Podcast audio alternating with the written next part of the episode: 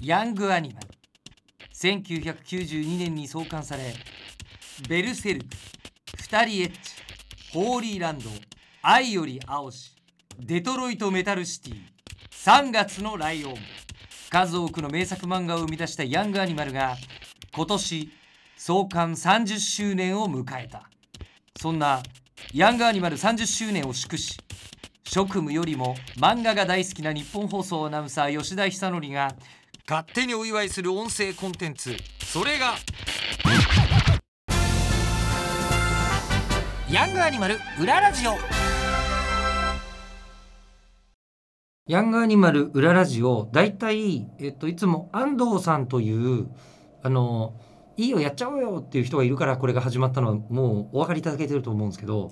今日は安藤さんの代わりに、えー別の方にご登場いただきました。お願いします。はい、えー、白戦車宣伝部の川又と申します。よろしくお願いします。川本さんもともとは編集さん。そうですね、あのヤングアニマル編集部に十数年、えー在籍しておりまして、え漫画とか文字物とか担当させていただいてました。えであのヤングアニマルから別の部署に行くとどうも雰囲気が違うぞと思ってるんですけど。そうですね、だから自分のことで言うと、ええ。あのヤングアニマル味がどんどん薄れてきて、もう透明な感じですね。今。ヤングアニマル味今が透明だとすると何色なんですか？いろいろ混ざって黒になっちゃってんじゃないですあか、ー混ぜすぎ？ね。混ぜすぎで。いろいろ混ぜすぎ。はい。確かうんでその混ぜすぎの漫画以外の部分を割と掘り下げがちなこのヤングアニマルはい。裏ラジオ、なのですが、えー今日、えーご登場いただくのはヤングアニマルのコラムページとしては圧倒的な最長連載そうですね。ねはい。をご担当されていらっしゃいました田沢隆二さんですよろしくお願いいたします、はい、よろしくお願いします。田沢隆二です。田沢さんがやってらっしゃった連載僕もあのヤングアニマル見てる時にあえーあの拝見してまして B 級グルメ冒険記という連載だったんですけどあの田沢さんずーっと、まあ、食事のこと書かれてるじゃないですかはい。でしかもこうなんかあの体にいいこうあのベジタリアンの人とかビーガンの人が行くよみたいなものを選んでることは全くなくおっさんの好きそうなそうなんです。ですよね。そうですね。ええはい。あのお店に行ってしかもそれが1箇所2箇所じゃなくて、えー、2軒3軒回って食べ比べたりとかうん。なさっている連載だったので今日ものすげえ相撲の親方みたいな方が来るのを若干想像してたんですよ。ええ、そしたら田沢さん身長体重っておいくつですか？身長170で、はい体重がだいたい57から85。この20年間ほとんど変わらず。すごい。あの健単化って言葉がありますけどうんめちゃくちゃ食べるけどあのーなんですかね大丈夫っていうそんなに分量は食べないですよ。そうなんですか、うんそんなメガ盛りとかね。えうんもうはしごで何軒もとかええさすがにそういうのはないんですけどえええだからそんな大食いとは違うんです大食いと B 級グルメは違う、B 級と大食いは全然違う。全然違はい。うもともと田沢さんは B 級グルメという言葉の生みの親。っはい。てことなんですけどそれでそれさすがにヤングアニマルでもう連載始まった時は B 級グルメって看板がついてるぐらいですからその前に生まれてる言葉ですよね。正確にはあの1985年なんですけどね。あの主婦と生活者でもともとアングルという情報誌で、はい。これはもう連載していて、えーアングルが休刊になったというか廃刊になっちゃったんですけどもはい。でそのコラムを集めたのを再編して、まあ、本出しちゃおうということで「東京グルメ通信」っていうのがメインタイトルではい、で帯にうん、サブで「B 級グルメの逆襲」っていうのを書いたんですよ。はい。で一応それがですね最初の B 級グルメという命名になったということで。あの世の中にオフィシャルに、えー発表された瞬間はそこ。そうです。はですから一応元祖と。はい。で一時期あの元祖 B 級グルメライターと名乗っておりました。あー。そのじゃああの B 級グルメっていうのがこう生まれたのはケンケンガクガクの編集会議とかがあってこれだってなったみたいな感じなんですか？でたまたまですねたまたまですか？まあなんか帯でえなんかいいキャッチねえかなとか言って、えええじゃあ B 級グルメで行こうかぐらいな感じで。で大体扱ってるものはみんな B 級ですからもともとあの B 級映画とか、はい。そういうの好きでしたんで。あその頃 B 級映画ってことはもそうう普通に使われていた、B 級歌謡曲なんてもあったりして、B 級歌謡曲。うん。あ あまり売れない一発屋ではい。なんかレコード出したりとか。あとなんかほら B 級商店街とか。はあはあなんかファッションも B 級とか、あはい。まあ、鉄道もちょっと B 級な路線が好きとか、うん。なんなんでも B 級好きなんですよ。もともとがそういう趣味というかそうですね。をお持ち。うん。えっ、とその段階でまずライターさんをこう始めたのは食のことをやりたいと思って始められたんですか？いやそれまでちょっと構成者だったんですよね。構成あのこう構成。の主筆を握る方の構成ですね。はい。でプロダクションからアングルに派遣されていてそこからフリーになって、はい。で全然ライターとは関係なかったんですけどもはい読者コーナーで、はい。読者コーナーって時々やらせやるんですよ。あのいいのがないと それはもうあの周りの人間なんか書いてくれとか言って。1980年代ぐらいですもんね、うんうん、で1ページなんか空きがあるから、はい。同じあの編集者と親しくな飲んだりしてたから、はいはい。もう何でもいいからともかく1ページ書いてよと。だからそれで前の号のアングルで、うん。ラーメン特集やったけど有名だけどしょうもない店ばっかり紹介してダメじゃんとか言ったら「あそれそれやろうそれやろう」ってんで読者から怒りの投稿でえ「こんなラーメンダメだ」とか「もっとうまいラーメンあるぞ」とかわーってやったんですよ。えやらせでクレームクレームっていうか、まあええ。コラムみたいな。それで俺はちょっとうるせえんだよそういうことにはっていう感じで、はい。で名前もなんか適当につけちゃおうって言うんでえで田沢隆二ってやって、まあ編集長がそれ見てまあこれ読者からじゃあデビューしたってことにして連載しちゃえとかって。え読者からデビューしたってことにしたんですか？じゃあ、ええじゃあねもう一回投稿したんですよねしつこく。だかはいらそれもあ面白かったからもう一回やってとかっつって。はい。たら編集長が「ああじゃあもうこの際もうこの投稿常連者の田沢隆二をはい。もう連載始めちゃおう」と。か、はいそういうなんか架空のアイドルを作っちゃうみたいな。ええメディアアートみたいなことだったんですね。えええじゃあその時にもうそのその前のラーメン特集を見てうんこうちょっとケチをつけられるぐらいにうんもう食べ歩きとかは趣味にされてたんですか？そうですね学生の頃からねはい。例えばバイト行ってえもう同じとこだけで食べてるのもなんかつまんないから、うんうんもう常にいろんなとこ食べ歩くんですよ。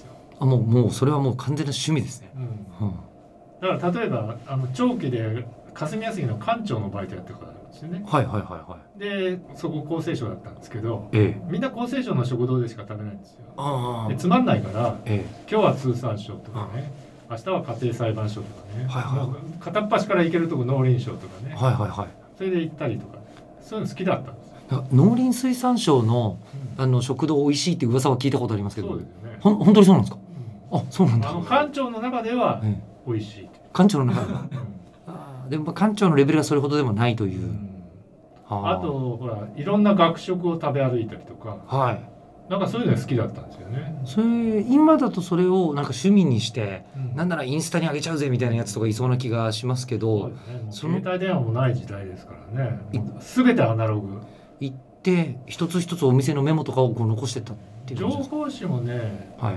多分ねアングルが最初なんですよ。そういう食べ物屋を紹介したそうなんですか？うん。そもそもが。ピアとかシティロードとかあってそはい。れは映画とかほら芝居とかうんコンサートで紹介するんだけど、ん。食べ物屋を情報誌で紹介したのはアングルが最初で、1980年代ってそうなんだ。まあ、80年代になるとだんだんほら花子とかいろんなのがはい。東京ウォーカーとかいろいろ出てくるんですけどね、じゃあ70年代はもう雑誌のネタにするとかではなくてうんもう田沢さんの個人的な趣味で。あとはだからせいぜいほら日刊現代とか夕刊富士なんかにちょっとこう紹介される記事とか、はいはい。その程度です。何にもないんですよ。今とお店情報の量が何千倍か違うんじゃないかぐらいの感じですね。うん。うんね。だからその僕らは構成だったんだけどアングルのライターみみんな見ててもはい。もう全部例えば神田特集とかやるとみんな神田の隅々を歩いて探して歩いて探して地図を作りながら食べて食べて取材してって探検隊みたいなんですよね。調査ですね。研究調査。だから前提になるこう情報がほとんどないから、ゼロひたすら歩いて食べてあと誰かに聞いたりとかはい僕らも結構だからその後やりましたよね。多分うん本当に外食に対する意識が今の21世紀の2022年の我々とは多分これ全然違うんだぞっていう感じがしますよね。うんでして漫画の世界だとその後「おいしんぼ」というでかい作品がうん現れてうん。もう日本人の食の感覚だいぶ変わっただろうっていう感じがあの辺りするんですけどそういうのとかは多田さん読んでらっしゃったんですか？まあ美味しいものは結構読んでたんですよ。まあ面白かったですけどね。だからちょっと世界が違うっていうか、世界違う。うんそれこそあれは若干永久に踏み込んでるとこあるし、本物を極めるみたいなはい。感じじゃないですか、えだから例えば「おいしんぼ」はええ。そばだったら本物のそばを極めるでしょ。え、あそんな言い方します僕らはもう本物のそばなんかみんな高くてねあれだからもう立ち食いそばを極める。あだから普段言ってるのはもうほとんど90%立ち食いそばだからあやっぱそっちの方が楽しいやあと楽しいやっていうか結局懐の具合にもなるんだけどねああそれこそその一番初めの大学生の頃に趣味で行ってらっしゃった頃当然取材費とか出ないでしょうしライターさんも初期の頃っていうのはもうご自分で払って行ってたんですか？まあ取材の性格にもよりますよね。は出る場合は出ない場合とかね。じゃあさっき言ったこう雑誌で神田特集みんなでやるぜみたいな時はさすがに制作費出るけれどもみたいなうん感じですか、そうですね。はあ、じゃあそのそれが好きだっていうことになって、うん。でそのやっていらっしゃった連載が読者から現れた。読者からデビューしちゃった。読者からデビューしちゃったライターとして単行本にまでなられたわけですよね。で実際にそのままライターになっちゃったっていうね。でライターさんになられてでフリーのライターさん、まあ、あのご依頼があったらいろんなことお仕事すると思うんですけど、あのヤングアニマルからこれ依頼があったっていうのが1900、えっと97 97年。だからもうデビューして12年はい、ですよねそれまで漫画雑誌からのオファーってあったんですか？いやーなかったですね。このグルメの例えば週刊誌のこうグルメ記事とか、はいはいはい。あとコラムとか、はい、それはまあいろんな週,、まあ、週刊誌はいっぱいありましたけどうね、ん。ですよね。えヤングアニマルそのオファーがあった時ってご存知でしたか？うん名前は知ってたけど、ええ。あんまり読んだことなかったですよねまあそうですよね。週刊誌で B 級グルメについて書いてらっしゃる方にとって有用な何かがあるかというと 基本的にはそんなうん。イメージはないですね。まあ10代20代はね結構漫画もたくさん読んでたんだけどはい。あんまり読まなくなっちゃったっていうか新しいのはね、はい。まあ大人そんなもんですよね。うん。うん、さその時、えっと1997年段階だと多田さんおいくつですか？97年の時はもう43か、あでも今の僕よりは年下ですね。うん、43か44、43 44の時にヤングアニマルからオファーが来てそのどういう経緯であのご連絡あったかと覚えてらっしゃいますか？もともとそのアングルで、はい。僕と親しかった編集者がいて、はい。で彼もものすごいそのこういうグルメ方面好きだったんですよね。でその人がヤングアニマルと何らかのつながりっていうか付き合いかなんかがあってこういうのがいるんだけどどうだいみたいな話になってあじゃあこれもやってみようかっていう話で。川さんははいその時のご担当じゃないですよね。そうですねそれはあの初代担当ではなくてええそうそうその前の担当の人がいそうなたんですすよんでよねね。で97年の10号で、まあ、第1回連載がスタートしたんですけどええその時はまだ私は編集部に所属はしてないんですよね、白戦車さんにはいらっしゃっそう入社してすぐぐらいで,、た。はいはいはい。で多分この10号が発売になったぐらいにあの編集部に仮配属になり、うんまあ、その後十数年間編集部にいたっていうことになるんですけどえでこの2年後99年から多分担当を2代目として。引き継いでっていうことですね。あの今の経緯をはい。お伺いすると、えヤングアニマルやっぱりこれから時代はグルメでしょみたいなことでええ。え連載を始めたというよりもはい。なんか田沢さんって人が面白いらしいから何かやってもらおうで、うん。後からグルメって決まってる感じがするんですけど どどうあんまりねだからヤングアニマルみたいな雑誌で合うんかなっていうのはあったんですよ、うん、だってどっちかっつうとはい。僕は親父系週刊誌の世界だからはいはい。それこそ文春とかはい。現代とかポストとか宝石とかね、はい。そっち系の方が多かったからはい。ちょっとやっぱ違うですよね、はい。でも企画会議とかなかったんですか？田沢さんとやる。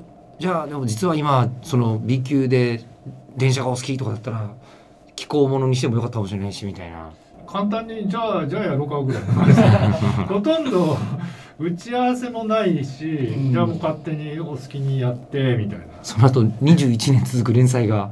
うん、だからまあなじゃあ56回やってみようかぐらいの感じですよね。気持ち的にはね、う。でやって97年の、えー、10号ですよね。うん。これ実は今これ97年10号ですよね、はい。ヤングアニマル創刊5周年っていう、はい、97年の5月23日号。ベルセルクやってますよ。ええ。二人エッチもやって二人エッチも。だから二人エッチのコミックス第一巻が出る年だしベルセルクの最初のテレビアニメが秋から放映されたりとか、はい。まあ、ヤングアニマル的にはそのエポックメイキングな97年だったなと、ですよね、そんな中 B 級グルメ冒険記もスタートと。はあ連載して初めてそのベルセルクとかね二人エッチって初めてだから送られてくるからね、はいはいはい読ん。でえいやーこんなのが流行ってんのかみたいな、えはいはいはいはい。もうびっくりですよ。だって一番初めにこうその B 級グルメ冒険記に載ってるんですけど多分人気があるページの前にあえて載せたんじゃないかと思うんですけど二人エッチなんですよ。うん。二人エッチの直前すにごいですよね、はい載ってるんですけど左のページで B 級グルメ冒険記の左のページで思いっきり「早漏」って書いてあるんですよね。すごいですよね。ストレートに。まあすごい組み合わせですね。ええ、い。やまあうんいいんだけどもと、うん、えー、とで1回目のテーマが「立ち食いそば」いでや僕も今あのさっきちょっと読み返しましたけど、まあ、キレッキレの文章だなと多思いましたね。分1回目だったから一番思い入れのあるジャンルでやったんじゃないかな、まあ、うん。やっぱりまあいろんなジャンルあるんですけども、はい。やっぱ立ち食いそばのジャンルって一番思い入れ深いですよね、あ今でも。うん。今でもだって週に何回かね食べますからね。もうそれも仕事としてではなくですよね。今はもう全然。もう今は食べたいものとして好きで立ち食いそばを食べにいらっしゃるわけですね、なんていうかね体が求めてくるんですよね。うん、それまさに書いてますよこの時。この時に。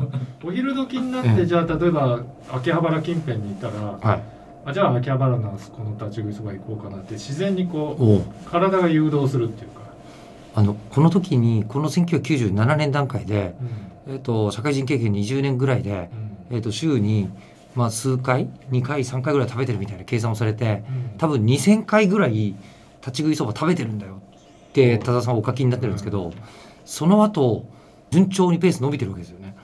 その後もずっとということ？はただで取材してる時期っていうのは例えば次の回がはい。こうナポリタンを集中的に食べる週だとするじゃないですか、はいはいはい。あるいはその次では麻婆豆腐特集だったりするじゃないですか、はいはい。そうするとそこにもう集中していかなきゃなんないんでえ当然その時期っていうのは立ち食いそばの比率は減るんですよね、えうんうんうん。まあでも多分3,0004,000はいってんじゃないのっていう。まあそうですよね。ことですよね。立ち食いそばでもう成長しちゃったっていう。あのー座るとこじゃダメなんですか？うーんまあ座るとこでも食べるけどえだって立ち食いそばのがとりあえずあるじゃないですかいろんな。どこにでも。パパッといけるし、ええで結構今それなりの水準じゃないですか。結構それは僕は 10, 10代20代の頃って立ち食いそばってまずい店ばっかりだった時期があったんですよね。え、まああのでだんだんだんだん立ち食いそばってあのレベルが上がってきてるんです。よだってなんか昔こんなにゆで太郎とか富士そばあったっけ？ないですよね。ないですよね。うん。多分田沢さんのそのライター人生とともにそうですね。そういうお店は増えていったんだと思うんですけど。で今だってそれそれだけの本がいっぱいありますもんね。立ち食いそばだけの本いっぱいありますよね、うん。じゃあそれだけこう立ち食いそばの変遷を数十年単位でご覧になってくると立ち食いそばってあの頃ああで今こうなってるよねってどんな感じなんですか？うんうんとだからそばが本格的な麺はい。が増えましたよね、それと例えばほらアジサイみたいな駅のチェーンあるんですけども、うん。昔は立ち食いそばってもうほとんど男の世界ですよ、あー。うん、まず女性いないですよね、うんうんうん。で今ほら、まあ、小切れになってるしうん。テーブル椅子もあるアジサイとかね、うん。ら女性客すごい増えましただからこれ始めた頃って基本丼物とうん。立ち食いそばって女は来ない、うん。あの牛丼屋もねほうん。とんど女性客いなかったし。うんあそれと大衆酒場か。はいはいはい絶はい。対おっさんだけの世界っていうのがあったんだけど、それはもうこの25年でもう全部変わっちゃったよね、確かに。どこ行っても女性いますね。うん。あただほらこう通の人いるじゃないですか。や藪のなんとかが最高なんだよもう美味しんぼですよ美味しんぼ。完全に。それでたまにだからもうこういう仕事してるわけだからそういうとこも行くけどもえええもうなんかほら申し訳程度のこの量のうん。あれとか全部つけないでちょっとつけるのが正しいな。うん。もうあれでがなんかうんざりしちゃって。めんどくさいですよね。びしょびしょにつけてでえ。もたっぷりっていうのが。ええ。で天ぷらだってそんな上等な天ぷらじゃなくてえうん。あのよくあるかき揚げでいいんですよ。あれがじゅわーっとこうん。う浸された状態がいいんで。そう1回目でもすでにエビ天は向かない。かき揚げがいいって書いてらっしゃるやっぱり一貫性があるあという。とコロッケがちょっとぐじゅぐじゅってなるところがまたいいんですよね、うん。安いコロッケでいい。んですよ、ね、言言ってました。自虐的でいいって言ってました はい。それだから全然変わんないんですよ。普通若い時はこうだったけどうん。年を取ったらうん。いやちゃんとした通の店に俺は行くんだとかっていう人いるじゃないですか。うん。若い頃はねあんなもん食ってたけど全然変わんないんですよだから食べてる領域のあのジャンルは全然変わってないんですよね。20代でも60代でも変わらない。変わんない。変わんないからこそ他の方ではどっか離脱しちゃう分ずっと見続けたがゆえの知恵とかかそういうのあると思うんですけどいい立ち食いそば屋さんって例えばどんなところにポイントがあるんですか？うんなんでしょうね。あの匂いかな。漂ってくるじゃないですか。ああだしの匂いがしますよね、うん。はい。とあとほら天ぷらの匂い。はいはいはい。油の揚げてる匂いとだしの匂い。はい。それからこう出入りがすごい活気があるっていうか。ああ。錆びれた感じではなく。うん。うんそれとこうこれは僕の偏見かもしれないけど。忙しそうなそんな大企業じゃない中小企業の営業マンでひいひい働いてる人がこう出入りしてる。決してエリートじゃないですよ、でっかい商社の人とかじゃなくて、うん。あまりあまりパッとしない。あでもノルマノルマに追われてひいひい一生懸命働いてる営業マン。あこれがいっぱい出入りするところはいい。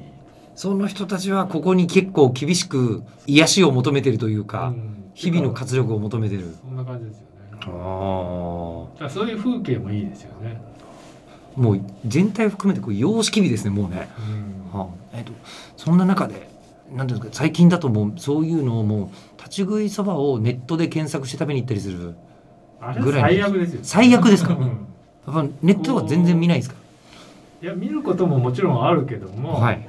だからなんか用事があってはいはいはい。じゃあ例えばお茶の水にね、うん。降りてちょうど昼飯時だなって言った時の腹の調子とこう近所を歩きながらあここだっていうね。うん。そういう感じでやっぱりお昼ご飯で決めると。うんでネットでもわざ検索してたら味気ないじゃないですかそこら辺がね。まあこうバッねとこう街ではい。あこれいけそうとかさ。はいはいはい。ちょっと路地曲がったらいけそうなのがあったとか。はい。そういう感じがいいんですよね。あー出会い頭にそうそうそ見つけるのが一番いい。